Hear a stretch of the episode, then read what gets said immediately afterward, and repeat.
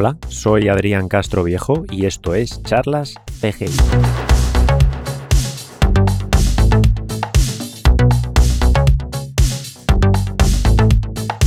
Charlas CGI es un podcast en el que invito a personas relacionadas con los efectos visuales o la animación a charlar sobre nuestro trabajo.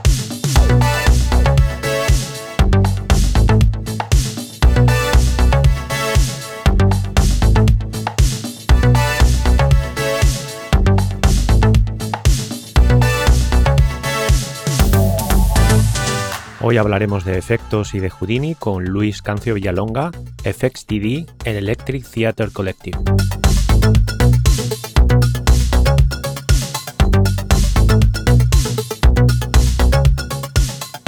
Hola a todas, bienvenidas y bienvenidos a Charlas de Hey. Esta vez no se me va a olvidar y os recuerdo que el podcast está en Apple Podcasts, eh, Spotify, Evox, y alguna otra plataforma que, no se usa tanto, incluso Google Podcasts. Y os recuerdo también que si queréis contactar eh, podéis hacerlo a través del formulario de, mi página web, adriancastroviejo.com. Eh, para algunas personas que me habéis contactado, eh, bueno, aclarar alguna pequeña cosa. el tema de noticias, intentaré meter alguna noticia, es complicado, pero pero intentaré meter alguna noticia del sector. Lo que pasa que, bueno, eh, las noticias sí que es, más fácil acceder a ellas en cualquier eh, medio.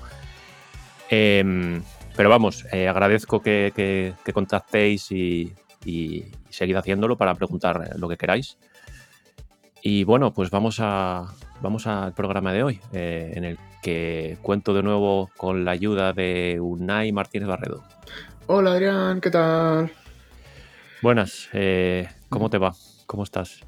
Pues muy bien. Eh, aquí, disfrutando del sol londinense. Desde casa, ¿no? En el lockdown. Que por una vez no es ironía. Sí, no lo es. Y bueno, hoy vamos a hablar de efectos. Y bueno, para ello he invitado a mi amigo Luis, Luis Cancio Villalonga. ¿Cómo estás, Luis? Buenos días, Adrián. Buenos días, Unai. Hola.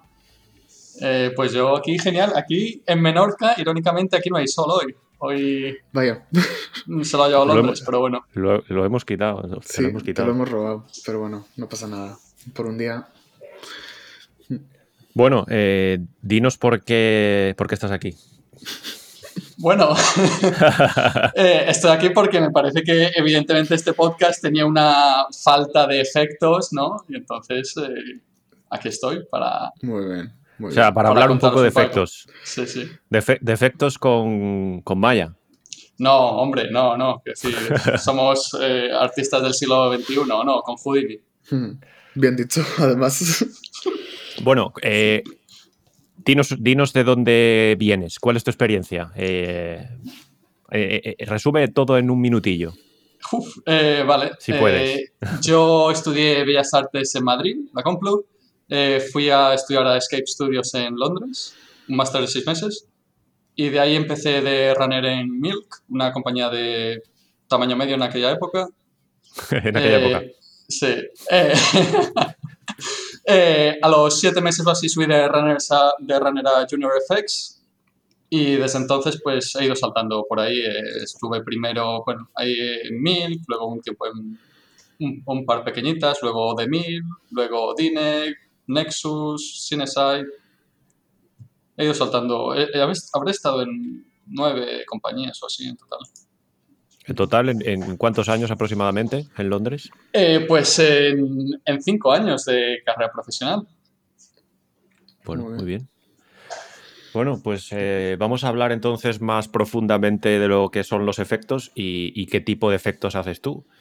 Eh, ¿Qué tipo, bueno, qué tipo? Eh, ¿cómo es el día a día, por ejemplo, eh, en, la empresa actual, en Electric Theatre Collective? ¿Qué tipo de, efectos haces? Eh, y bueno, cuéntanos un poco cómo es el día a día y si haces cosas más generalistas, si trabajas solo con partículas, si trabajas solo con determinadas herramientas. Pues normalmente, básicamente te enseñan un corte del anuncio.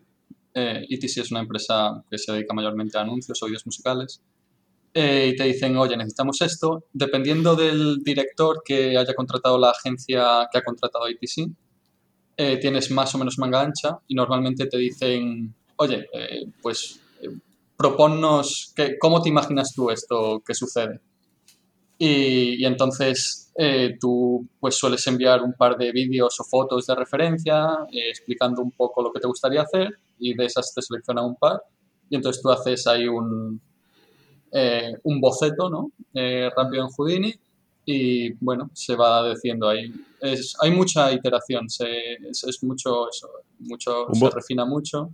Un boceto en plan un poco como si fuera un trabajo de previs, ¿no? Pero a nivel público mucho más rapidillo. Sí, sí, básicamente en- se espera muchas veces que en un, bueno, no sé cómo trabajáis en Privis, pero en, en un día yo debo tener algo que sea razonablemente.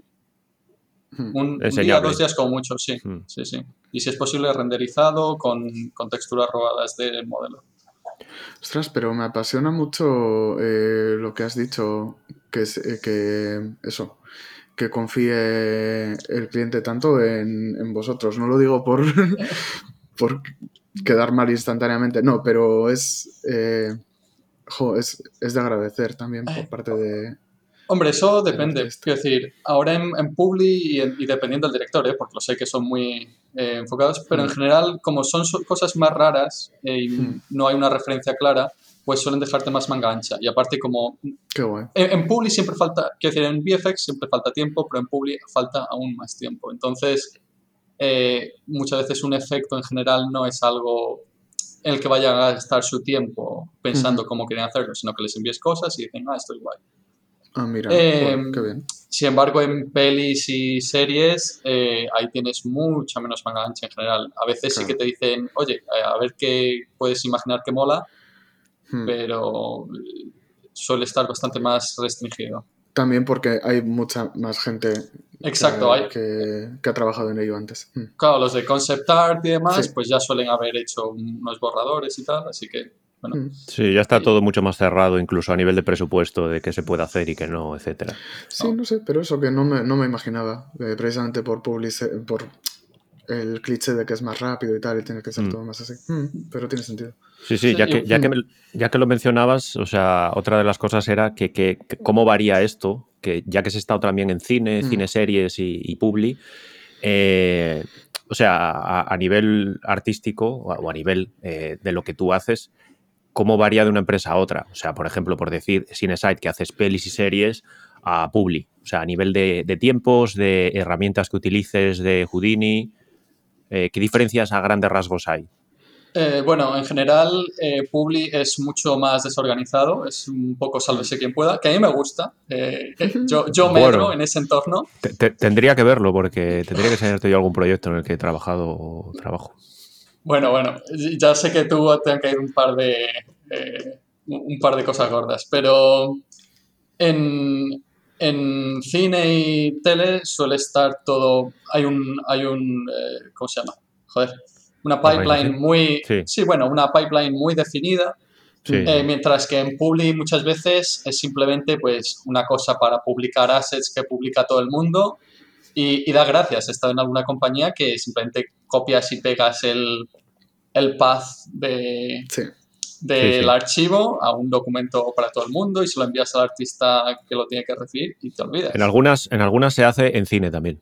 O se. Ah. Sí, no, bueno, y en otras, eh, cuando yo, cuando mi trabajo falla, que yo soy pipeline, pues hacemos eso también. Pero bueno, ¿qué se le va a hacer? Eh, sí.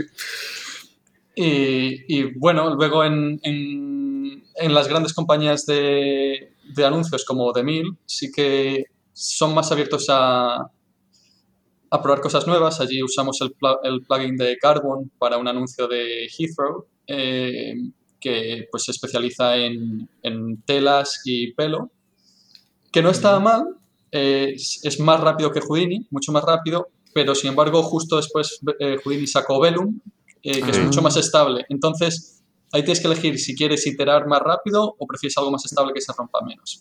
Entonces, Claro. ahora, Sí, sí. pero bueno, eso, en The Mill luego también eh, creo que están empujando mucho el tema Unreal y, y demás. Entonces, las compañías más grandes suelen tener más espacio para probar cosas nuevas. Eh, más embargo, espacio o más presupuesto, básicamente. más presupuesto, sí. En Sí. cambio, en las pequeñitas es Houdini pelado y, y pa'lante. Y bueno. Qué bueno, Houdini pelado, lo decimos así, pero Sí, bueno, sí, sí, ya, es- es, ya es una es- bestia ese programa. Sí, es una bestia parda. Yo, no, yo estoy encantado con él. Eh, Sí. Y bueno, ya, ya otra pregunta que tenía es, eh, comentando las diferencias sobre eso, cine, televisión y publi, Mm. eh, a nivel artístico, eh, ¿cuál preferirías o cuál prefieres? Siempre A voy nivel dando artístico, bandazos. creativo. Es, que voy, voy- voy dando bandazos porque en general me gusta la libertad que me dan en Publi de decir, oye, invéntate algo guay y si nos gusta, pues usamos tu idea en lugar de la nuestra. Hmm. Eh, sin embargo, eh, también en general, como es algo que se tiene que hacer tan rápido, no da tiempo a refinar las cosas y entonces a veces cuando estás en Publi, en, Pul, perdón, en tele o en cine y te toca un shot importante, Sí. tener ese tiempo de coger un efecto y refinarlo hasta que Hmm. con- sientes que controlas perfectamente todo lo que ocurre en pantalla, eh, hasta el más pequeño trocito de agua por un lado o el, Sí. este humo, pues eso sienta muy bien. Y también tener un, desarrollar un setup que luego puedes usar en otros 10, eh, otras 10 escenas y va perfectamente una escena a otra, profesionalmente es un, da un puntito de orgullo, ¿no? De decir, sí. he construido algo sólido que, que se puede usar para otras cosas. Eh, entonces, yo personalmente a mí me gusta la idea de ir dando bandazos, ¿no? De unos meses en public, unos meses en cine, porque también me parece que en cine suelo tener a gente más, eh, más curtida en, en general, es decir, hay verdaderos pesos pesados en public, eh, y entonces te da para aprender es, esa gente que conoce Houdini desde Houdini Mm. 1 o Houdini 2 Sí, y, y te y conoce básicamente magia negra de cómo funciona todo detrás de las escenas y te abre los ojos. Eh, es lo que se echa de menos en público. Pero eso, a mí me gusta un poco de todo, me gusta ir cambiando. Y hablando un poco de esto también, ¿qué, qué herramientas propias de Houdini utilizas a menudo? Porque, bueno, men- mencionabas antes el, el plugin este de Carbon, que yo no sé ya si se usa, pero eh, eh, ¿qué herramientas te, te toca utilizar a menudo? Me explico, por ejemplo, mencionabas eso, Carbon, Velum. eh, supongo que en Publi eres un poco más generalista y después en cine mm, te encargas de cosas mucho más concretas. Cuéntanos un poco qué es, qué, qué es lo, que más utilizas y, y qué, qué herramientas. ¿Qué herramientas eso? Como te digo, eh, por ejemplo, Velum, PyroFX, cualquier cosa de esta. Pues en general yo hago un poquito de todo, exceptuando crowds, que eso ya es una cosa. Antes sí que podía hacerlo uno, pero a día de hoy eso es algo que te, tienes que dedicar solo a ello, diría yo. Sí, es muy especializado ya. Sí, eh, y bueno, cada vez más CFX. Yo sigo haciendo de vez en cuando algo de telas eh, con Velum o algo de pelo, alguna vez que otra vez. Eh, por ejemplo, esto que contaba de mil con Carbon. Pero, pero en general eh, yo suelo hacer pues eso, típico, tí- cosas de partículas, eh, usando pops. eh, Pyro, eh, ya sea para humo, fuego lo que sea. Para Netflix hice ahora recientemente en, en Cineside pues, un montón de fuego para una serie de hadas. Y, y luego pues mucho flip. Bueno, para fluidos eh, se solía usar siempre flip, pero ahora en las últimas versiones de Houdini he sacado Pop Fluids, que está decente para según qué cosas. Eh, y bueno, Velum, la, la cosa con Houdini es que muchas veces puedes adaptar cosas para lo que no se supone que era. Claro. Entonces puedes usar, eh, no- normalmente se usaba a lo mejor eh, eh, Rigid Body Dynamics para simular golpes eh, de coches y cosas así, ¿no? Con eh, Mm. constraints, con relaciones entre las piezas para eh, reflejar un impacto, ¿no? Como se quedaba un coche doblado o lo que sea. Sí. Pero a día de hoy a lo mejor puedes hacerlo con Velum, ¿no? Eh, indicando una Mm. gran densidad en cosas que serían metal o cosas así, ¿sabes? Entonces, es lo que me gusta de Houdini, que a veces puedes coger cosas que no se, no se supone que eran para eso en absoluto, pero tú te lo sacas de la Mm. chistera. Y bueno, lo que uso prácticamente siempre, esté haciendo lo que esté haciendo, es mucho código en Vex. Eh, de hecho, soy culpable de a veces complicarme la vida al intentar hacer las cosas en código en lugar de usar un nodo que está ahí. Va, Eh, eso, siempre, eso siempre es gratificante. Yo te alabo el gusto. Claro que Sí, a ver, la, la cosa es que lo razonas de forma que dices, bueno, en futuras versiones puede que me cambien el nodo, pero mi código, Pero el código no, eso es. no, eso es. entonces, Hmm. Bueno, Y, o sea, entonces dices que principalmente si tienes que hacer algo lo haces en, en Vex. sí. Eh, más rápido y más estable Vex que Python, que también lo admite. ¿O, es Eh, no o- es- o simplemente por el lenguaje que, que sabes escribir? O... Eh, bueno, básicamente sé mucho más Vex que Python, Python es un Hmm. poquito, pero también es que lo mismo, aquí estoy metiendo un poco la pata, pero entiendo que en, en Houdini Vex es multi-threaded, es, es- Mm. usa muchos hilos de, de la Sí, del del ordenador, procesador. mientras que Python es single thread, creo. No estoy seguro. Corrígeme ahí. O sea, y notas, vamos no- a- notarías, notarías, a ver, yo no lo sé, pero notarías la diferencia, entiendo, cuando vas a tirar una caché, por ejemplo. Eh, bueno, eh, es, o es no. que, es que se usan para cosas distintas. Eso, es más eso, es más eso. Vale. Claro, quiero decir, para, Sí. Para, para, en general, para eh, trabajar con geometría, yo usaría Vex para modificarla y tal. Hay veces que tienes que tirar de Python para ciertas cosas muy específicas.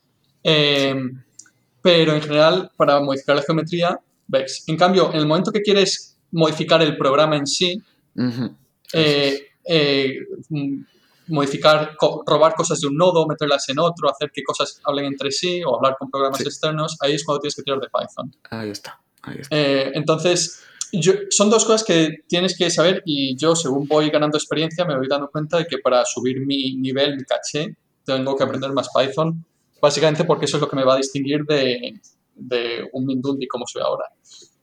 Hombre, no digas eso. Además, jo, dejad a todos los defectos, os digo, dejad un poquito de trabajo para Pipeline. Leña, porque no puede ser. No, está muy bien, está muy bien. Eh, Yo le claro, entiendo el mundo. Lo que dices ahora de dejar un poco de trabajo para Pipeline, entiendo que, claro, si trabajas en una empresa más pequeña o de público como, como Claro. Luis, eh, Hmm. claro, al final tienes que asumir ese tipo de tareas. En una empresa ya de cine con un pipeline mucho más, que debería ser mucho más estable y complejo, claro, sí que hay un equipo que debería encargarse de eso, aunque a Hmm. veces quiten la tarea, ¿no? De Eh, hecho, la razón por la que yo desarrollo cierta pasión por Pipeline fue esa, que estaba en un estudio ínfimo. Luego ya cuando nos conocimos, Adrián, ya Hmm. eh, estábamos en un estudio no tan ínfimo, pero Sí, pequeñito Pero también, sí, que sí, todavía sí. no tenía mucho pipeline. claro, y como y desarrollas esa pasión como artista. Hmm. Sí, Y la verdad. Y, y yo he oído verdaderas historias de terror Sí. de cuando Houdini se empezaba a usar eh, a- FXTDs como yo, que se iban a una compañía pequeñita y tenían que ser ellos los que, con un colega de Pipeline, tenían que ver cómo hablaba Houdini con la granja, porque no Sí, está bueno, implementado. Claro. Es que ahora que... lo dices, eh, recuerdo yo mi exper- mi de mis primeras experiencias hace unos, hace unos años, hostia, yo creo que hace seis años ya. En el ranchito, pues no, empezaron a usar Houdini y claro, no estaba nada implementado todavía. Hmm. Eh, y nada, era para hacer pruebas, no sé qué, tirar cosas a la granja, después la granja se saturaba, este tipo de cosas, ¿no? Y ver cómo Sí. habla con la granja. Eh, y los propios artistas eran un poco los que sabían un poco cómo iba. Eh, yo que entre otras cosas controlaba la granja, sí que controlaba, pues a veces digo, oye, las, las tareas se quedan colgadas, esto tarda muchísimo, eh, qué tipo de hardware se necesita para, para la granja, después optimizar cosas, porque si no se puede saturar. De aquella, ahora no sé cómo funciona, pero se saturaba, si compartía granja, por ejemplo, Houdini con el resto de, de, de- de herramientas, como, por ejemplo, Maya con su Virrey o lo que fuera, Sí. o Arnold, eh, llegaba a saturar la granja porque mandaba mucha cantidad de datos. eh, no sé si la Sí. granja o el network, cosas así, ¿no? Además, y bueno, eh, sigue tú, Nai, que te Sí, corté ahí. no, no pasa nada. Eh, lo de que, claro, eh, al final la gente de Houdini se confía eh, desde un punto de vista de pipeline porque lo que hacéis es también programación visual con nodos si quieres o en tu caso Sí. con Vex. Eh, pero eso es. Entonces yo, eh, claro, estaba interesado ahora que ha salido eh, PDG, lo de Pilot PDG, bueno, ya salió Sí. hace unos años, que creo que en el contexto de Houdini se llaman TOPS, eh, Task Operators, que claro, eso puede llegar a ayudar a desarrollar cierto pipeline en empresas más pequeñas, ¿no? Sí, es, es algo que yo confieso que no he mirado mucho, es una de mis tareas Hmm. pendientes. Sí que hablando con amigos que están en tareas que tienen más que ver con eso en Demil y otras Ujú. compañías, eh, es algo por... Es, es un poco como Solaris, Karma, es, es algo que en buena parte no está completamente ahí para Mm. ser usado de forma extensa para todo, pero dentro de poco lo estará y muchos se están rela- relamiendo prácticamente en, en pensar cómo se va a adaptar todo eh, una vez esto esté perfectamente usable. Quiero decir, Mm. adiós a Mantra, se usará eso, Eso Karma, es, todo el mundo tiene unas ganas locas de que aparezca Solaris, Mm, eh, y, y PDG Tops eh, son el futuro. Sobre todo teniendo en cuenta que Machine Learning va a funcionar, Claro. funciona a través de eso y yo creo que de aquí a 15 años el trabajo que hacemos ahora los FX Artists va a cambiar muchísimo y en buena parte será por el tema de Machine Learning. Y ya que lo mencionas, porque, eh, bueno, yo vi muy, muy brevemente un par de cosas de, mm, eh, de Nuke. Esta- no sé si fue esta semana, la semana pasada, presentaron Mm. la nueva versión. Ujú. Unai creo que sabe más si quiere contar algo. Sí, sí, sí. Eh, bueno, Pero básicamente por el rollo de Machine Learning, ¿no? Eh, eh, ¿cómo, es. ¿Cómo se podría aplicar eh, a nivel de efectos? Por- lo digo porque creo que, eh, no sé si es un nodo, hay una cosa en Nuke. eh, yo me pierdo un poco con Nuke porque, bueno, hace muchos años que no lo uso. Bueno, muchos años no, Mm. no tanto, pero a nivel un poco más profundo sí que unos cuantos años. Pero vamos, Es sí que ahora te permite, te permite hacer una especie de roto con Machine Learning y, digamos, Sí. extrapolarlo a, a otro shot similar y, y aprovechar eso. No sé qué, eh, qué resultado tiene, porque no, no me paré mucho a mirarlo, pero, pero ¿qué aplicaciones tendría, ves que tendría en, en Houdini a nivel de efectos? ¿Qué, qué cosas podría hacer? Hombre, a, a día de hoy es, es lo típico que ves, la tecnología está en pañales, pero promete. Entonces, eh, qué sé yo, una gran compañía podría tener una librería de simulaciones de explosiones, por ejemplo, que es Mm. algo muy típico en prácticamente Sí. todas las pelis de acción o realistas. Y entonces podría, a partir de ahí, eh, pues para explosiones de, de segundo grado que no sean terriblemente importantes, tirar de, de- de eso, decir, oye, quiero una explosión que empiece aquí, termine aquí y que tenga una forma parecida a esta. Mm. Eso Sí. me parece que está muy es- al alcance dentro de no demasiado tiempo. O sea, Eh, básicamente que buscara, digamos, eh, en una especie de librería, base de datos, cosas similares y te diera un resultado. ¿no?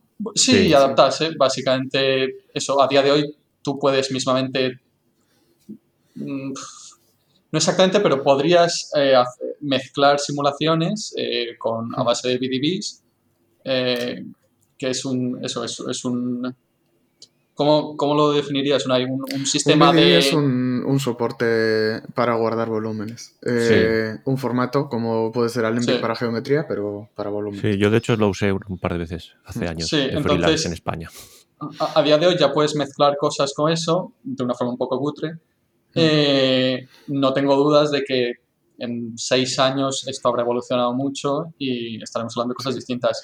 No creo que quite trabajo al artista a la hora de hacer eh, lo que está en, en pa- en primer plano y demás, porque al final el director y demás siempre quiere algo muy específico, ¿no? Sí. Eh, lo, que, lo que todos conocemos como pixel fucking también. Sí, sí, sí, sí. sí. Eh, entonces, eh, pues el machine learning y tal te puede quitar eh, la morralla, ¿no? Las tareas que a día de hoy se Mm. les da a un junior, de hazme los humos de esos de ahí atrás al fondo, que Claro. nadie va a fijarse mucho, pues yo creo que por ahí nos van a quitar trabajo. Al final es, eh, sí, que, como artista que te interesa más si hacer pues la típica, eso, pues es- explosión o bola de humo o hacer el superpoder del, del que está ahí enfrente, que es como algo que nunca se ha hecho.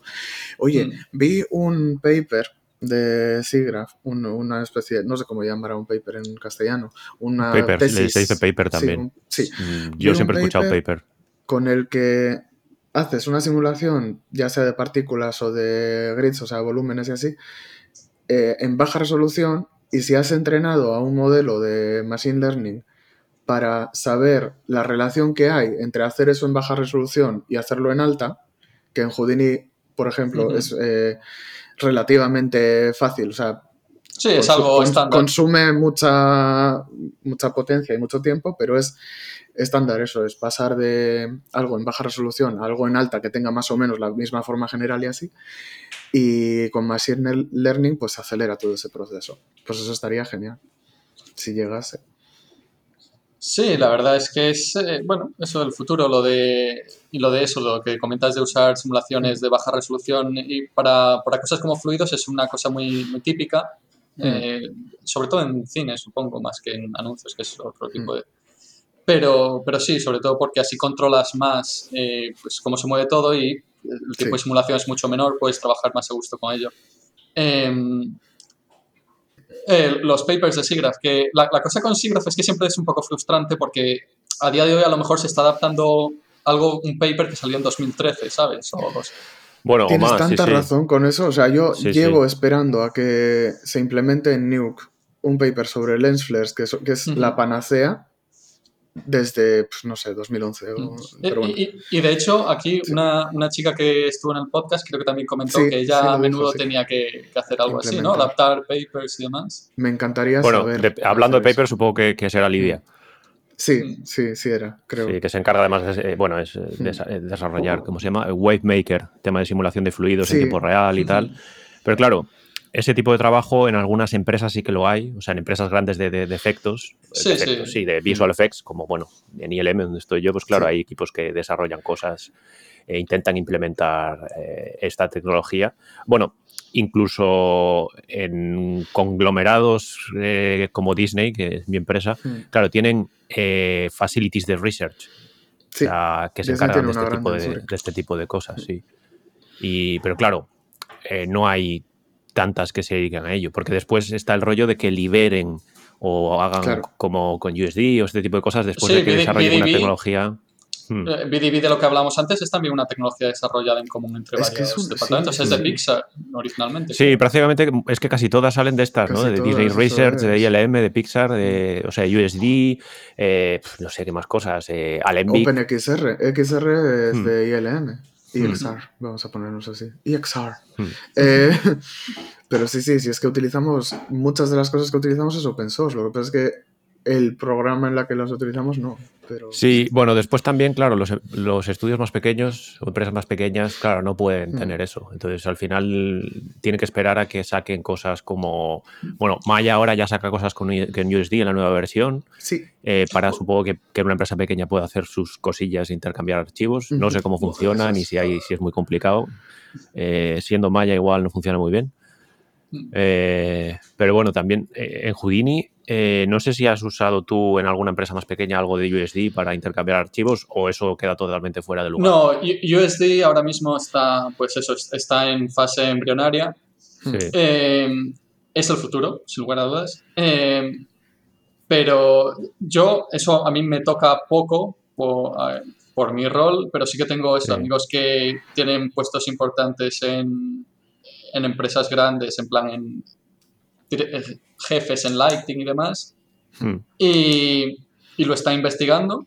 Eh, y eso, todos dicen que ahora mismo no está ahí, pero que va a estar ahí. Quiero decir, es, el futuro. Es como, no sé, es como quien estaba haciendo efectos especiales en, en Maya o en... Eh, en, sí, en, bueno, otro software en, los, a finales de los 90, a principios de los 2000 y vio Houdini. Sabía que Houdini sí iba a empezar con el mercado. Pues yo veo que USD es el futuro, sobre todo porque a la hora de hablar entre compañías y demás, tan, se pierde tanto tiempo eh, en pasar de un asset de un lado a otro si no se usan las mismas convenciones y demás. Es que eh, desde el punto de vista de pipeline es en lo que más, además, claro, ningún artista debería de tener que preocuparse de si el Alembic que ha echado es eh, compatible con el otro programa y demás. Entonces, eh, perdemos un montón de tiempo tratando de hacer que los programas se entiendan con cada uno su particularidad y demás. Entonces, sí, sí USD es una pasada. Y además, con este anuncio que ha hecho Maya hace nada, unos días, de Maya 2022, que se han saltado 2021 por la carrera, si, al final en las empresas... Sí. Ah, pues no me había dado eh, cuenta de eso. Eh, sí, sí, sí. Siempre o sea, no Maya 2021 no ha salido. Nunca. Ah. Porque, bueno, han dicho, no, es que había un COVID por ahí, entonces, buf, estábamos muy Ah, muy mal, muy mal año. Sí, no sé, no... de todas maneras, es que como Maya al final en las empresas, mm, hmm. pues eh, se sigue usando 2016 o 2018. sí, sí, sí. Eso es verdad. O sea, estos programas, hasta si, está muy bien eh, la versión, pues dentro de tres o cuatro años se, usará. Pero igual en las empresas pequeñas sí, pero, claro, eh, si alguno trabaja en una empresa pequeña que sepa que las grandes no, estas iteraciones se tardan años en, implementar. Yo Sí, voy a poder sí. ponerme en plan oráculo y decir que yo creo que con esto que ha hecho Maya, que dice, ah, pues soporte nativo de USD, de abrir, no solamente import-export, sino abrir y modificar al vuelo, Sí, sí, que Los te dan archivos. soporte ellos. eh, va a pegar un acelerón, lo de USD, muy, que se necesita mucho en la empresa. Eh, yo la creo, yo voy a ser un poco ahí el contraoráculo y voy Vale. a decir, y le, y le voy a dar dos o tres años básicamente por los ciclos de producción de las Ah, bueno, claro, sí. Pero no, yo coincido. Dos o tres años. Ah, vale, sí, sí, por vale, supuesto. vale. Pero Eh, bueno, bueno, depende del, sí, depende del flujo de trabajo que te Sí, que pero ya, ya sabes, lo típico de que momento. si haces una mega peli de Marvel o lo que sea, pues Claro, tienes no puedes. tres años de, o dos años de desarrollo, Hmm, no van a cambiar la versión de Maya a mitad de, de Sí, tal. eso es, eso es. Pero bueno, Vamos, ni a mitad, ni a mitad ni, ni buf, pasado mucho tiempo. O sea, Hmm. yo es que, por ejemplo, a partir de Maya 2018, no creo que nunca he usado ningún otro Maya. Pues Eh, 2020 y 2018 ya me parece bien. muy moderno. Eh, a ver, lo digo, pero eso, tú vas a las empresas y no, pues no tienen las versiones. O sea, No, de hecho, sí. creo que igual 2018 sí que lo usé en DINEC hace año y pico, pero, pero habitualmente eso, vas como 3-4 versiones como poco Sí, por detrás. sí. Y de hecho en Eh, eh. NPC en el año, ¿cuándo, cuándo sería? 2018 más o menos, no me acuerdo cuándo estaba, pero, pero estábamos con Maya 2000, yo creo que 2015 o por ahí. Bueno, como en Jelly cuando nos conocimos era 2017 y está, no sé si era No, mayo no, 2014 lo que yo- había. Ah, bueno, sí, mm, Eh, yo creo que 2015, que era una versión así más, más estable. Ah, sí, sí, lo, sí, sí, correcto. lo normal es ir a dos o tres años ahí Sí, eh, por Mm. detrás. bueno, Pero bueno, es lo que toca. Eh, bueno, por lo que decías, eh, pues eso, Solaris todavía no está ahí, eh, que está en ello. pero apunta, apunta maneras. Eh, y supongo que entonces el, el, eh, Karma tampoco. Karma tampoco, pero, pero va a reemplazar a Mantra sí o sí, vamos. Eso, eso está Sí, clarísimo. Pero bueno, va un poco a la par todo. O sea, cuanto Solaris funcione, Karma Sí, y todo eso, eh, irá exacto, quiero a la decir, par. a ver, en Houdini como todo habla con todo, básicamente cuando una cosa empieza a funcionar bien, es otro aliciente más para usar Claro. el resto. Entonces, Eh, Eh, oye, y por lo que decías, bueno, eh, pregunto yo y te dejo después, sí, sí, perdona. sí, no, no Unai. pasa nada. Eh, no, de- de- hablando un poco de lo mismo, o sea, eh, ¿te toca hacer lighting también? Generalmente, Eh, o solo efectos, o depende de la empresa. raramente en general, a ver, en- en- normalmente como mucho se te pide hacer un poquito de look depth, ¿no? De pues hacer Sí. un poquito de lighting y entre, indicar un poco por dónde van a ir los tiros y muchas Sí. veces luego hay un, un lighter que coge las riendas y lo hace. También depende, eh, es decir, no es lo mismo un efecto de partículas que muchas veces sí que te lo dejan a ti que pues ahora mismo bueno, es- estoy haciendo algo que requiere imprimir comida, hacer, bueno, hacer como que es- eh, se está usando una impresión 3D para hacer comida Hmm. y ahí evidentemente eh, la comida quieres que se vea apetecible, bonita, jugosa, eh, eso no me lo puedes encargar a mí porque te hago un destrozo. Sí. eso, eso pasa por un lighter. Eso, así que normalmente hago un poquito de look depth. En las empresas más pequeñas sí que suelo encargarme de todo, sobre todo si es algo en plan partículas o pyro, explosiones, humo. Hmm. Eh, sí, humo yo diría que normalmente te encarga, se encarga uno mismo. Em, pero, pero en general lo normal es a día de hoy pasárselo a un, un lighter. ¿Y se tira, se utiliza Mantra todavía bastante? ¿O Mantra ya se considera como, ah, no, es, es el motor de render lento? Porque yo es lo que escucho todo el rato, es que Mantra es lento, Mantra es lento. Ma- Mantra en general es Hmm. lento. Eh, ahora mismo no me Hmm. acuerdo, pero sí que sé que hay un par de casos en los que es más rápido que, otras, que otros Hmm. motores. Yo normalmente lo que me toca usar en el trabajo suele ser Arnold Bien. o Redshift, he usado un par de veces. Hmm. Eh, V-Ray una, pero V-Ray, me acuerdo cuando crecí estudiando esto que se oía mucho de ello y Sí. supongo que más para infoarquitectura a día de hoy, Sí. pero, Eso es. pero eso, en general es Arnold, Octane, alguna vez he us- Octane? No, no lo he llegado a usar. Arnold y Redshift. Eh, Mantra, Porque, sí. sí, a ver, Mantra es lo, eh, lo he usado también alguna, para algún proyecto que era pues para compañías muy chiquititas porque no quieren pagar aún más licencias. Bueno, Entonces, claro, claro. usan el motor local. Y, y fuera. Eh, no está mal el mantra, a mí me gusta. Eh, y, y habla, está perfectamente integrado y tal, pero es cierto que se nota que es lento Mm. eh, para ciertas cosas. Arnold, O sea que en ese aspecto gan- ganas de karma, ¿no? Sí, sí, sí, muchas ganas de karma. Eh, y bueno, eh, pasando de lighting eh, a environments, que por lo menos en cine sí que, bueno, cine, cine series, sí que se está, bueno, yo creo que es igual se ha convertido ya en el estándar de en environments Houdini, porque bueno, es muy versátil y, y- y sencillo casi utilizar, eh, utilizarlo para environments. ¿Te ha tocado hacer alguna cosa así, algo relativo a environments? Como te comenté alguna vez en plan, o sea, o usar Mapbox, Height Fields o algún tipo de cosa así para hacer algo, eh, más en Eh, public quizá. Nunca me ha tocado, pero es algo que quiero hacer para proyectos personales porque tengo ganas de meterme en todo el tema del VR, AR y demás.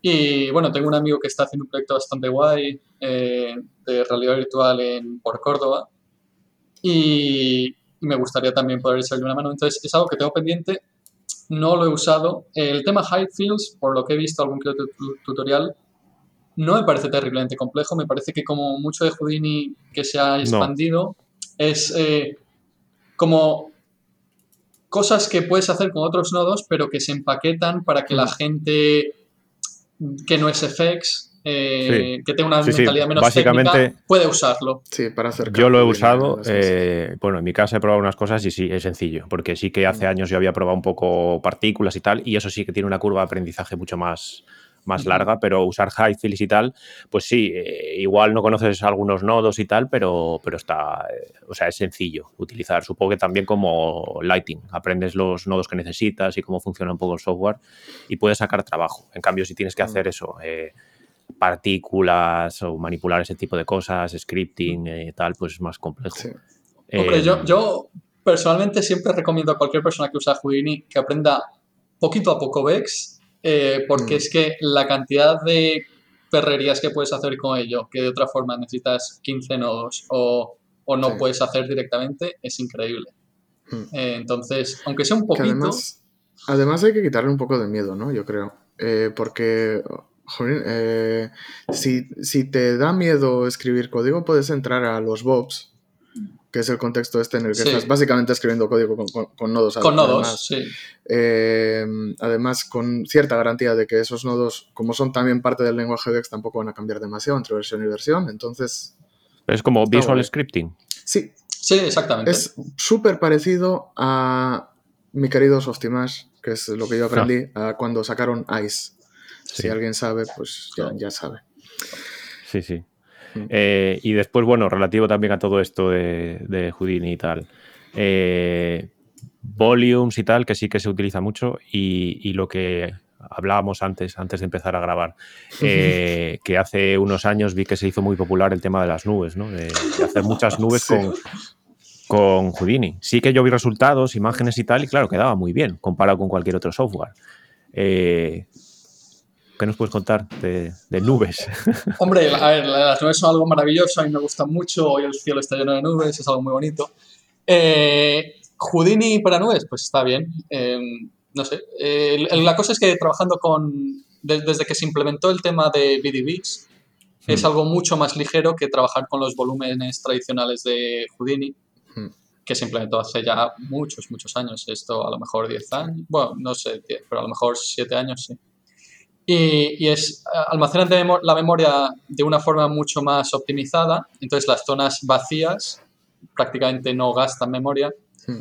Entonces se puede trabajar con ello y se puede trabajar en alta resolución con bastante facilidad y de hecho alguna que otra vez eh, no es raro que según el shot un artista de efectos decida en lugar de hacer una simulación de humo Hmm. eh, coja modele el humo y le meta un par de ruidos, los anime y luego con un nodo que hay por ahí de a- a- adveccionar, bueno, mover, Sí, mover el volumen con un campo de velocidad, eh, hacer ahí falsearlo un poco en lugar de partirte eh, la espalda haciendo una simulación. O sea, dibujar la simulación Sí. eh, y luego hacer ver como que eso venía de algún sitio y para que luego evolucione físicamente más, más o menos correcto. Sí, Eh, pues pero súper interesante. Lo que decía Adrián de la nube esa que, que veía por todos lados fue que Pixar sacó eh, en open source una nube de una peli suya En muy alta calidad, altísima. muy, muy alta calidad. Pesaba una burrada esa nube. Sí, sí, sí, sí. No, no- que no creo que más de 50 gigas puede ser que pensase. No me acuerdo. más. Sí. Eh, pues ya era una nube. Y, Era una y nube. entonces todo el mundo se puso como loco, sobre todo en los grupos de Facebook, a, a compartir su nube. Su nube. Porque, a ver, la- Sí. la- la- las nubes tienen un, un puntito eh, in- de intriga a la hora de iluminarlas eh, por la forma en la que se calcula el rayo de luz que pasa por dentro, ¿no? Y cómo Mm. rebota. Sí, la. Entonces, sí, porque eh, tienes que, en general la nube, pues tiene esos bordes como un poco más iluminados, incluso esas Mm. partes oscuras. Entonces, te- tiene sus truquitos. Y entonces, claro, lo hace algún tío súper experimentado y lo comparte y todo, pues lo agradeces porque Todo aprendes. ¿no? Sí. Pero luego te aparecen 40 personas Con la que, misma que nube. dicen, yo, yo también. Y dices, a ver, tío, está muy bien, pero a, a mí es lo que me fastidia un poco de los, de los grupos de Facebook que hace años eh, eh, había, eran más profesionales, en el sentido de que el nivel Sí. era más alto y, y hay, había dudas muy buenas y gente que respondía cosas muy bien. Pero eso de- no, no pasa con Houdini No. solo, pasa con todos los Pasa con programas. todo. O sea, bueno, yo desconozco los grupos, pero recuerdo, bueno, simplemente eh, eh, los famosos Spanish Groups, que incluso pongo el podcast, si alguno lo escucha, eh, que lo haya linkado por ahí. eh, hace años yo sí que entraba y veía información y gente te contestaba, pero ahora básicamente son grupos que están llenos de spam. Eh, Totalmente. Bueno, yo Ah. puedo considerarme otro que spamea porque pongo mi podcast ahí, Yo soy un. Mira, mira, mira. Yo pero, soy un troll. bueno. O sea, yo estoy en un montón de. Sobre todo de New. eh, Porque es que la gente. Yo considero que últimamente lo que buscan es grat- eh, instant gratification. Exactamente. Que es gente que empieza y dice: ¡Buah, qué guay! Se puede hacer esto y esto. ¿Cómo puedo hacer una película de hora y media así fácil en una semana? Y es como, tío, no, infórmate primero. yo, Entonces, bueno, es, es que es la misma pues historia de siempre. Yo troleo esos mensajes. Sí, Lo, lo típico de, te- te- ¿puedo hacer un tsunami en dos semanas para entregarlo como proyecto en la universidad? Y dices, pues, pues, pues, Pues, por hombre, poder, Por poder sí. no, no puedes. Pero ¿cómo te quede luego? Eh, no, yo Sí. en general me refiero a los grupos de Houdini Artists, eh, Sí. que, un- que uno de los creadores es un colega de Dine, Ah, mira. y, y otro que es Houdini FX que es menos popular. es Sigue habiendo gente muy válida, quiero decir, hay, Sí. hay gente que está ahí desde el principio que cuando responde las cosas dices, ah, he aprendido un poquito hoy, Hmm. pero hay mucho, hay cada vez más gente que hace un tutorial y, y te comparte Sí. lo del tutorial y dices, Sí, esto... es como, joder, pues. Y, y alguna, y lo peor es que alguna vez se ha abierto discusión de si se debería prohibir eso y sale Mm. mucha gente diciendo, bueno, pero es que a todos nos llena de ilusión compartir lo que hacemos. Y yo pensando, bueno, pero es que yo no estoy aquí para dar ilusión a la gente, yo estoy aquí para aprender, compartir cosas técnicas. Entonces, Sí. eh, bueno, es lo, lo de siempre, ¿no? Cuando algo se, se populariza, se va un poquito a la mierda. Eso Sí, es. sí, sí. Pero bueno. A mí, pero a mí, a ver, a mí me vale. Si alguien hace un tutorial y luego dice, mira qué guay, mira lo que he hecho, y le ha dado una vuelta al tutorial. Sí, se ha hecho pero, algo nuevo. joder, eh, Sí, incluso bueno, si, está mm. median- si, es- si está medianamente presentable, ya está. O sea, da igual que, que no, no, no estamos pidiendo calidad de peli, porque hay que ser realista también, pero no sé, darle una vuelta. Eh, jo, quedarte a gusto también contigo mismo. Yo cuando, si hago un tutorial, ¿no? Luego lo tengo que aplicar de otra manera, no Y, sé. y de hecho, es que Mm. muchas veces no, no es ni eso. Em, hay, hay uno que me gusta mucho, creo que es un chico del, del este de Europa o incluso Mm. Rusia, no sabría decir. Em, voy a buscar el nombre ahora mismo, que es muy bueno, eh, y, Sí. pero es muy técnico. Quiero decir, básicamente se dedica a compartir eh, cosas en eh, código, ¿no? O, o fórmulas Ah, matemáticas que te dan patrones interesantes. Y, Pues claro que sí. y muchas veces lo compartes simplemente pues con, en plan broma, en plan, bueno, en, en plan adivinanza, en plan, ¿cómo llegar de aquí a aquí? Y si pues tienes dudas, le escribes, Sí. ¿no? Y, y el tío es muy bueno eh, y Pero a través nada, de- una foto. Sí, una foto. Sí. eh, A través de los foros de Facebook, dices, de los grupos de Facebook sí, o sí, sí. por dónde anda. Ah, sí, sí. eh, el, el grupo de Houdini Artist, eh, ahora mismo estoy mirando eh, cómo se llama el hombre, pero vamos, es eh, comparte cosas muy buenas y es una foto, eh, y es una foto cutre, Mm. pero te está compartiendo algo interesante. La cosa con FX es que no necesitas algo bonito, un bloque de código que haga algo increíble ya es interesante, ¿sabes? Sí, sí, sí, por supuesto. Claro, yo eso no lo puedo hacer porque mi software es propietario. Eh, sí que tenemos un- una, una lista en plan interna, de bueno, una lista de correo y tal, que está todo el mundo que usa el software y el que quiera suscrito. Claro, tú puedes preguntar cosas ahí, ¿no? Y hay, yo qué sé, igual más de 800 personas. Pero bueno, eh, no tienes este tipo de, de ayuda externa. Hombre, tienes otra cosa que, bueno, le llega un mail a John Knoll y te puede contestar. Ostras, es que eso yo Pero, Sí, sí, sí. claro, estas Me cosas sí que son un poco cago. como, joder. me encanta.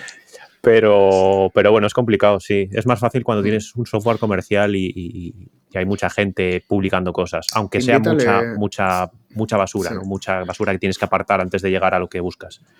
Tío, Adrián, No. invítale a John Noll a charlas de Sí, sí, sí, Sí. que le quiero decir unas cuantas cosas. ¿eh? Uy, vale. De momento quería mantener el software en castellano, pero bueno, iré, El iré, iré software, viendo. el podcast. Sí. El podcast, el software. ya no Sí, sé ni hablar. Estamos Eh, creando software. En realidad, software, la más amplia que- definición de software es esta. Ya. Sí. Ya que mencionabas antes lo del, eh, bueno, eh, los grupos de Facebook y los tutoriales y tal, eh, quería mencionarlo otra vez. en, en un programa anterior dimos un código para CG Animals, que es un portal Mm. que, que, bueno, dona todos los beneficios para protectoras y demás. Y bueno, quería decirlo otra vez, el código. charlas CGI. Si entráis a cganimals.com, cualquier producto de la página, con el, con el código charlas CGI, pues pueden descargar eh, sin cualquier cosa. sin guion, sin barra baja, sin nada. Charlas CGI todo junto. Todo junto. Y creo que daba igual que fuera mayúsculas que Sí, minúsculas. Sí. Entonces, con ese, con ese código pones charlas CGI, Mm. tienes un, si no recuerdo mal, era un descuento del 50%. Em, Muy bien. y bueno, Joder, eh, 50% está muy bien. sí. Eh, ¿Cuánto cobra un FXTD? Vamos a Eh, ver. em- me, me remonto al inicio de los tiempos o, desde, o ahora mismo? Eh, Bueno, a, a grosso modo, ¿se cobra más en efectos que en otra especialidad? ¿Cómo, cómo, cómo lo ves? O sea, ¿merece la pena más especi- especializarse en efectos, por ejemplo, efectos con Houdini, que mm, ser match mover? Eh, yo diría que se cobra más, eh, eh, más que un match mover o un roto, probablemente cobre de todo el mundo. Mm, Eh, Yo diría que es junto con eh, FX, CFX y lo mismo Pipeline y, y Compo es probablemente en los, las áreas en las que más se Mm. cobra. Dicho esto, eh, si no te interesa, es infernal. Quiero decir, si no te gusta Claro, claro. escribir código, pensar, resolver problemas, un poquito de mates por aquí, Mm.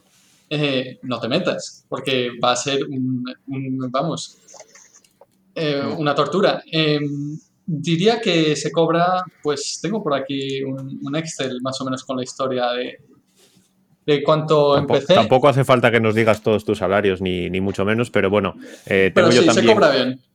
tengo yo también eh, una guía que, que es muy interesante eh, que hizo el sindicato, bueno, de. Reino Unido, pero puede extrapolarse un Mm. poco, variando un poco cantidades y tal, para hacerse una idea en base a costes de vida de cada ciudad eh, donde vivas para, para tener una idea de lo que puedes pedir.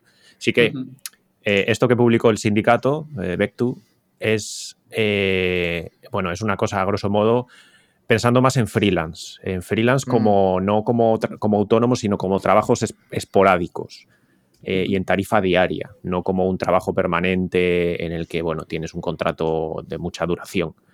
Pero vamos, básicamente, y por hacer un resumen, ya que lo tengo delante, y, y nos, puedes, nos puedes decir si, si se ajusta un poco a lo que puede cobrar un, un FXTD, bueno, básicamente, y resumiendo, lo divide en junior, mid y senior eh, y te dice, es todo como muy rough, muy, muy a grosso modo. Sí. Eh, junior de 1 a 3 años eh, y senior de, de 7 años en adelante. En el medio, Ostras, Mid. vale. Que es un poco, bueno, mm, una cosa así muy a grosso modo, pero puede valer de, de- de- de idea.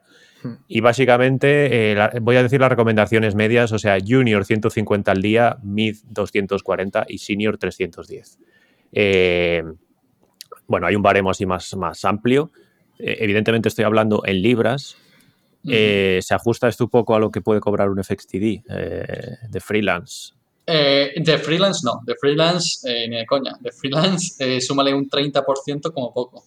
Sí, Eh, bueno, también un pone un- un evidentemente... momento, ¿cu- ¿cuál, ¿cuánto has dicho que era el rate de senior? Que se me ha ido. De senior, el 300. going rate es 310, que te recomienda que no cobres menos de 310. Sí, hay- a ver, para freelance, yo les. Estos son los rates que dices que proponen para freelance. Eh, Eh, bueno, es, un, es en base a una, a una encuesta que hicieron Sí, sí, y, sí. son- Sí. y- y es por tener una primera, una primera idea de lo que Hmm. deberías pedir. Claro, Y vamos, ya, ya que preguntabas de senior, por ejemplo, el mínimo mínimo que te ponen que, que- que deberías cobrar son 260 como senior y después el, el high-end eh, que dice que son a partir de, de 380 al día. Mira. Yo, sinceramente, es que, claro, ellos tendrán sus datos, su encuesta. Yo, aparte de lo que yo he ido cobrando, mm, a mí me gusta mucho hablar de salarios con mis compañeros en Reino Unido porque sí, considero que así es- eso es beneficioso para todos. Mm, si tú estás cobrando todo. menos, Hmm, eh, Hay que tú cobrar sabes más. que tienes que pedir más. Claro. Si, te das- si estás cobrando más, te das cuenta de que, oye, tienes suerte y ya está. Hmm. Y, y eso, que decir, no hay vergüenza alguna en cobrar menos, simplemente dices, ah, pues la próxima vez tengo tengo que negociar más.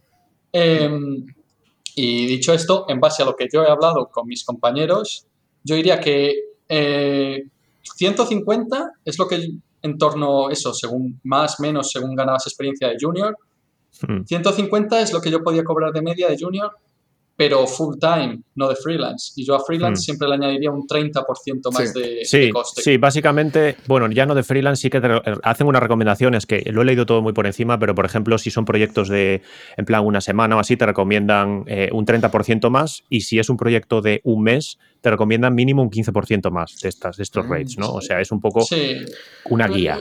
Yo, de hecho, menos de un mes eh, sumo un 40%, porque Hmm. quiero decir, es que es, es- es muy de pan para hoy, hambre para mañana. Es, eh, Hmm. Tienes que sacar el dinero ya. Eh, y, y entonces, 150 me parece correcto, pero no como freelance, sino como full time, sino eso, Hmm. eh, eh, empleado a tiempo completo. O sea, que freelance sumarías un poco más, serían a Sí, partir de 30%. 180, a partir de 180 quizá, o así. Sí, a ver, evidentemente, si tienes cero años de experiencia, no. Si tienes un año de experiencia, pues a lo mejor de freelance sí que pediría 150. Si tienes dos años, ya pediría 200 Hmm. Bueno. Eh, eh, como freelance. Claro, está también el tema del desconocimiento, ¿no?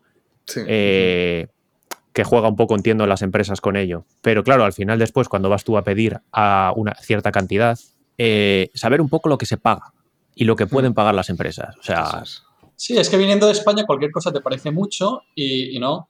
Quiero decir, los salarios Claro. fuera son altos y, y luego te, y, y si te parecen altos, prueba a hablar con alguien que trabaje fuera de VFX en, farm- en farmacéuticas o, Claro, claro, o código claro, ahí está. y ahí te das cuenta que ni siquiera estos Mm. salarios son tan altos.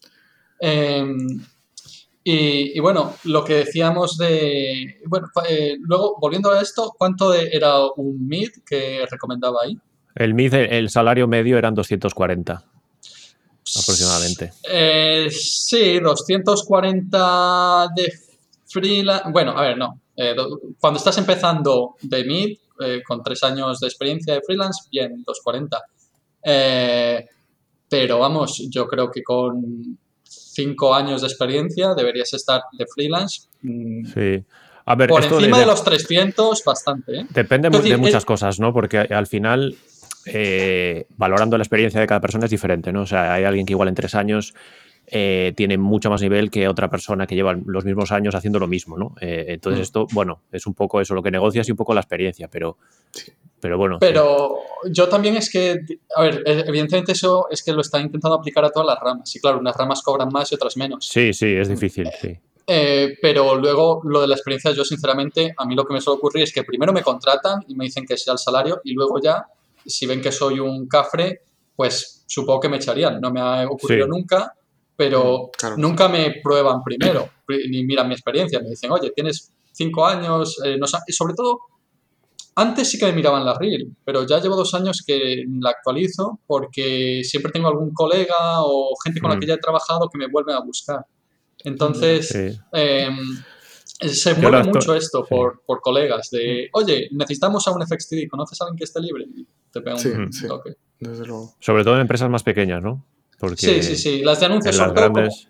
no, en, en las de anuncios, como necesitan algo que funcione rápido, Sí, se valora, hay mucho plus en, en que alguien sea, no tienes que ser ni siquiera un genio, simplemente con eh, ser reliable, ser, eh, Hmm. que se puedan depender de ti, ya, ya es un gran plus.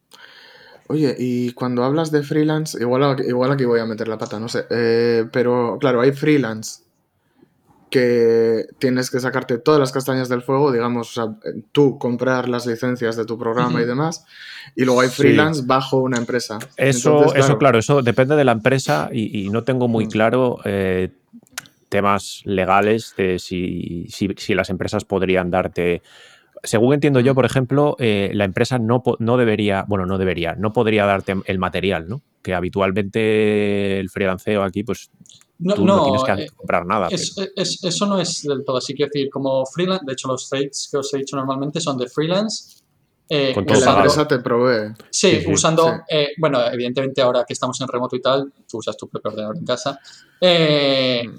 Pero, pero eso, usas la granja de la empresa, eh, las licencias de la empresa y tal. Yo tengo mis propias licencias eh, y alguna vez en algún proyecto he estado a punto de tener que proveer yo eh, gran, bueno, eso, eh, cloud rendering, ¿no? Eh, renderizado en la Mm. nube, que al final no ha tenido que ser, pero en esos casos yo cobro también un extra. Claro, les porque- pasas Sí, igual claro. una factura no, porque- diferente no, incluso. po- porque Mm. no solo es más gasto para mí, sino que es más pérdida de tiempo para mí, eh, Claro, claro. que se te cae, eh, vamos, sudando la gota gorda porque tal cosa Sí, no sí. funciona a las 3 de la mañana. Entonces, Son dos puestos al final, render Sí, sí, rambler sí. y... sí, sí, entonces Mm. ahí es otro extra. A día de hoy, solo, solo en una empresa eh, fue así y ni siquiera es una, chi- una chiquitita de series que trabaja para la BBC y ni siquiera eh, ni siquiera es lo normal allí, fue algo muy Mm, puntual. No, no lo es, es verdad. Sí, sí, yo, yo no, no lo Pero dije bueno. antes, pero sí, contaba con que estas tarifas en principio son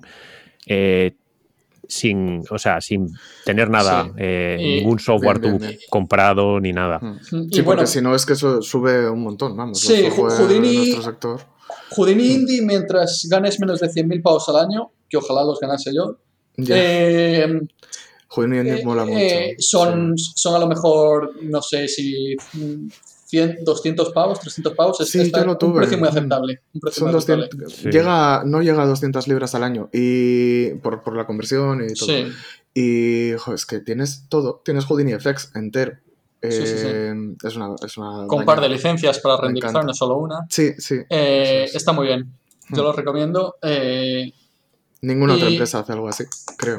no, Mira, no, de- no. de hecho, Sobre todo lo- no los de Nuke. Lo estaba justo abriendo bueno, ahora, que tenía la web de Side Sí. Effects y el indie son 269 dólares al año, que es muy poquito. Sí. ¿Cuánto? Eso en libras, que son tuve, 180, estaba la ciento y pico. muy alta.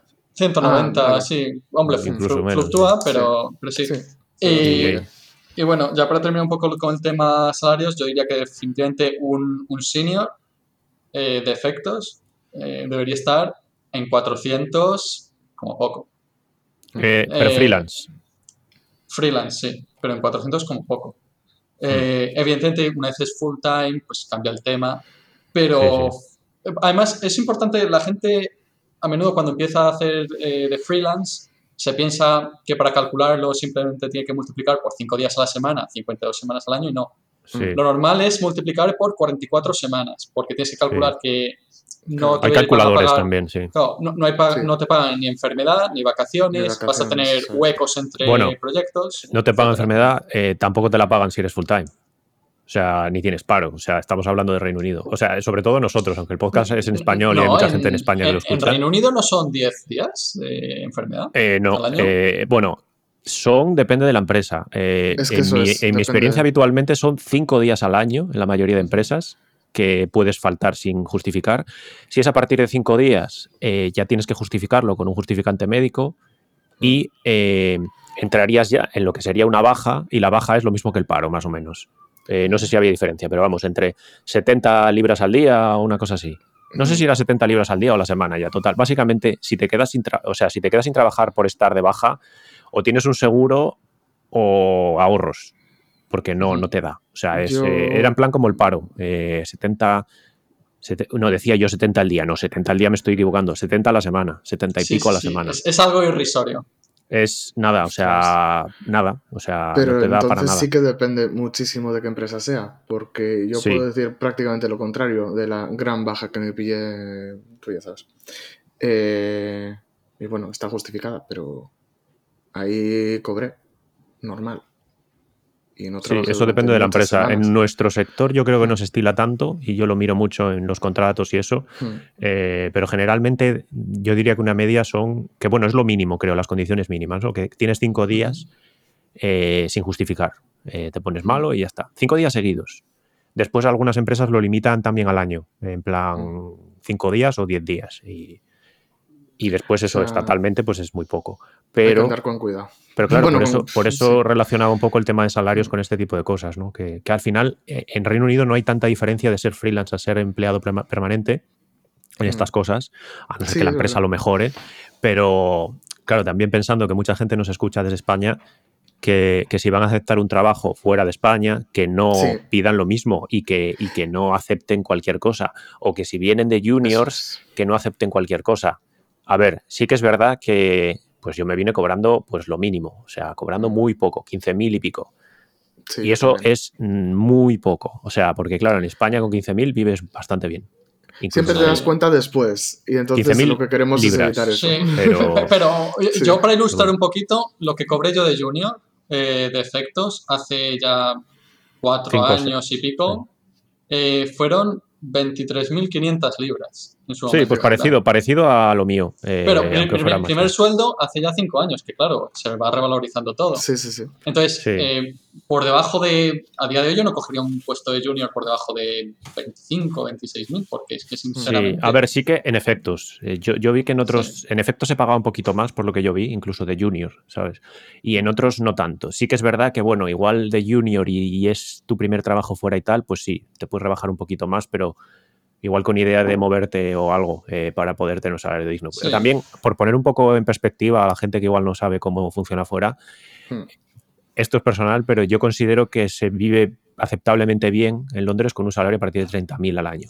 Sí, Sí, correcto, sí, sí, correcto. Por debajo de 30.000 Hmm. prácticamente no ahorras. Bueno, también te digo, por, eh, en 30.000, si vives, eh, si quieres vivir solo sin compartir, porque es mi experiencia Sí, anterior, sí. Eh, vas, a, vas a estar bien, pero no vas a ahorrar nada. Sí, sí, sí, claro, evidentemente O sea que hablo de mi, de mi Sí. Sí, O no, sea, de no. pareja o así, pues ya manera está personal y mejor. sí. Sí, Sí, yo, yo estoy de acuerdo. 30.000 compartiendo piso Mm. para tener tu propio pisito, pues ya estaríamos hablando, yo supongo, de 35. Sí, por ahí. 36. Por ahí ya empiezas a, a poder ahorrar. No, es decir, Mm. con menos puedes sobrevivir, pero si quieres eh, pues darte algún lujo, hay, en Londres el teatro está barato, puedes irte al teatro, ir al cine a menudo, Sí, cenar con Sí, los sí, amigos. cos- cos- el teatro, el cine, que, que, Cosas vamos, que es- con el COVID, está todo, pues, claro. está todo abierto, eh, todos los días salgo. No, pero eso es. A ver, bueno, el cine barato no es en Londres, pero sí es el verdad cine es que barato. Cosas... A mí, a mí me lo, Eh, eh, ¿sí? en el centro no, pero vamos, ya te digo yo, eh, os lo he dicho varias tenías. veces, en sí, verdad, Stratford y creo que de- Claro, Sí. esto antes. No la, no la tarjeta, eso sí que es una cosa interesante porque había eh, por 20 libras al mes tenías lo que quisieras en Sí. Cineworld, por ejemplo, pero aquí al lado de mi casa en Bue eran 7 libras ir al cine. Ostras, me vale. parece no, barato. Entonces yo he ido a los cines que no. vale, Eh, vale. Y después, eso, la opción de poder tener una suscripción a alguno, 20, Sí. 20 libras al mes y Sí, es que soy vas las veces que quieras. soy un Sí. poco sí que es verdad tontito. que vas una vez y es caro. Y si vas a- al, al West End, allí en, en- en- en la zona de Piccadilly o, o Sí. por Sí, ahí, pero es- eh, en realidad pagas por de- la tontería, porque tampoco es una sala Bu- me- infinitamente mejor. Algunos. Bueno, sí Pero que yo fui en bastante. Hackney tienes alguno bueno, ¿eh? En Mm. Hackney tienes alguno muy bueno, también el, el Prince Charles hace cosas baratas Sí, o, Prince Charles- o maratones largas. Ostras, el, el Prince Charles es de, de culto, pero mola, mola. Yo no he ido Es nunca. Eh, y claro, no sé, ahora ya me parece a mí que no lo pisaré en el futuro. Bueno, pero nunca bueno, sí. nunca. Eh, No, nunca digo nunca. No, no, he dicho que no he ido nunca, pero bueno, en el futuro, posiblemente. sí, sí. Y Pues, bueno, eh, hemos hablado al final un rato de, de- de salarios, que quería sacar Está el bien, tema, bien sobre todo para, para gente igual que no controla o no, no sabe muy bien lo que se puede llegar a pagar. Sí. Eh, a mí me y encanta. cuesta porque, porque muchas veces, eh, incluso con compañeros del sector que, que están haciendo lo, lo mismo que tú o, o igual en otra especialidad, pero tienen igual los mismos años de experiencia, dicen, no puede ser que estés cobrando menos de la mitad. Sí. O sea, no puedes No, cobrar es, ridículo a veces lo que 100 al día. Sí, sí, sí. A mí me encanta hablar de todo esto, lo que pasa es que nunca he tenido referencia. O sea, A, a- a mí me gusta hablar precisamente para tener referencia. Para tener- claro, claro. Es es que, la pescadilla que se muerde la cola. Sí, sí, es porque es que es, Sí. es el beneficio de todo el mundo menos de la empresa al final. Sí. Eso. Incluso la empresa, porque Yo creo la que gente eso, estará eso más contenta. decir. Sí, Sí, que en parte se ha beneficiado la empresa porque si tú sientes que se te paga, que se te aprecia, pues tú trabajas más contento. A mí me ha pasado Claro. estar en alguna empresa y decir, bueno, eh, ahora eh, dentro de poco está eh, la, la review de salarios anual y me van a subir a lo que creo que merezco y voy a estar mucho más contento. Y Sí. llega y te ofrecen eh, pues un tercio de lo que esperabas de aumento Ujú. y entonces tú qué haces? Pues te largas a otra. O no tener Eh, motivación, trabajar claro. pues sin Claro, sentido. trabajas Sí. desmotivado un tiempo y luego te largas a otra y entonces ellos tienen que enseñar a alguien el software, tiene que aprender cómo funciona la empresa por dentro, a quién ir cuando algo se rompe, con quién Mm. hablar para pasar tal cosa. Eso es. Y yo no estoy en absoluto seguro de que les compense esos pocos miles de diferencia que son al final. Claro, claro, claro que sí. Mm. Entonces, Yo bueno, tampoco, eh, pero bueno, es la, pra- la práctica habitual. Eh, también en- de- de- depende de qué empresa, pero sí que es verdad que hay empresas eh, muy grandes que básicamente este último año, bueno, empresas muy grandes, no, que, que casi todas, que han echado a toda la plantilla a la, a la calle. Ha habido mucho Eh, pánico, yo creo. Bueno, también habría que ver las cuentas, habría que saber las cosas, pero sí. Sí. sí. Sí, también hay que tener en cuenta que las que son, eh, a veces tienen que mostrar resultados un trimestre y entonces para ajustar cuentas durante un trimestre largan a no sé cuánta gente y luego contratan. Es triste, Es, pero es- es una perrería para la gente Sí. de AP, pero bueno. sin más. Bueno, pues eh, no sé, algo más que añadir, alguna pregunta, última pregunta, Unai, que se te haya escapado. Pues eh, no sé. em, te- bueno, sí. Que echas algo, o sea, ya, yo es que siempre digo, "Jo, Houdini. Es que Houdini tiene, comparado con cualquier otro, con cualquier otra aplicación, tiene ya de todo. Entonces tú, ¿qué echas en falta todavía en Houdini? Eh, ¿Qué crees que vendrá en el futuro ya para Eh, rellenar huequitos? Uf, eh, pues en el futuro, la verdad es que yo no sé, porque prácticamente todos los, eh, cada versión siempre estoy contento. Quiero decir, siempre estoy Sí, es contento que con la... Es, Es que creo, creo que sois los únicos que están que estáis contentos con cada versión. Te digo en serio. Sí, yo creo que hemos llegado a un punto que es que ni siquiera te da tiempo a aprender todo lo nuevo de una versión antes de que llegue Claro. la siguiente. Eh, sí que es cierto que alguna que otra versión, no sé si fue la 17.5 o la 18, Mm, que hubo alguna queja de nos estáis dejando de lado a los effects para centraros en animación o modelado Sí. y tal. Eh, pero bueno, eh, yo la verdad es que va a tope, que pues ciertas cosas siempre se pueden optimizar, ¿no? Eh, Mm. Ciertos nodos pueden hacer las cosas un poquito más rápido. Pero en general yo estoy contento. Me gustaría que se le echase un, un ojo a todo el tema de chops, que son los channel operators, que es algo que está muy, es muy curioso, pero muy desconocido por la mayoría de la gente, incluso seniors de Houdini, que Ujú. tampoco lo tocan demasiado. Y es porque es algo un tanto, bueno, no está, está documentado, pero no sé, me parece que se podría enfocar un poco más a ello, hacerlo más eh, amigable de usar. Eh, pero realmente yo, es, es que ya os digo, tengo una lista inmensa de cosas que mirarme que no, Sí. no tengo tiempo de, de ponerme con ello. Bueno, pues eh, vamos a ir dejándolo y como momento final eh, te, digo- te dejo que, que te expreses, que digas lo que te apetezca. Pues nada, yo animar eh, a la gente que se meta en efectos es algo que realmente no tienes por qué saber un montón de código desde el principio, es algo que se va pillando poquito a poco. Yo cuando empecé no tenía mucha idea, soy un poquito de Python.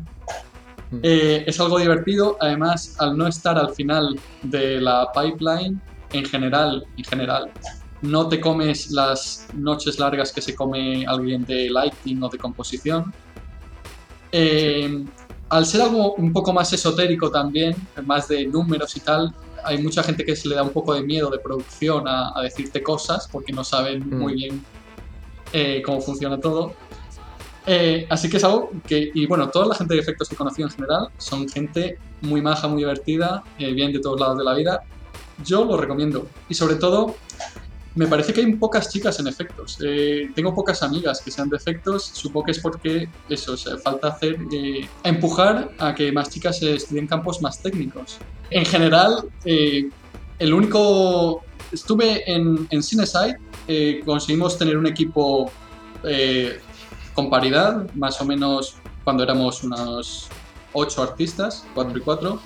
Pero el momento que hubo que contratar a tope para un par de proyectos, eh, de Witcher y demás, eh, todo tíos, básicamente porque es que el, jefe de, efectos intentaba meter chicas, pero es que no había, literalmente. Mm. Eh, yo supongo que es eso, que hay es esa mentalidad de que, bueno, es algo técnico, eh, no sé, no se promociona y realmente no hay nadie mejor equipado para esto. Es como cualquier otra cosa en la vida, hay que echarle horas para aprender y realmente es algo bastante divertido, creo yo.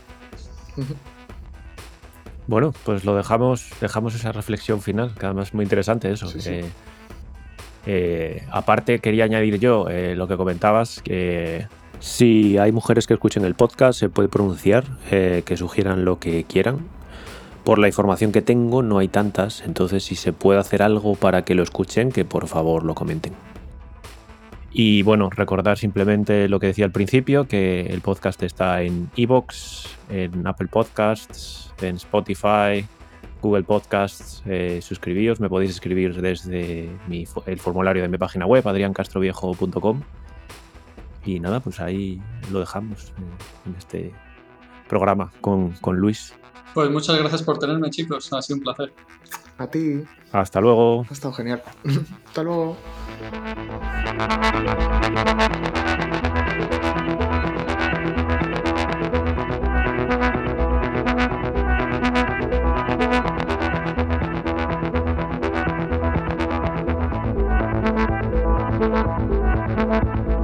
I'm gonna ask you to look away.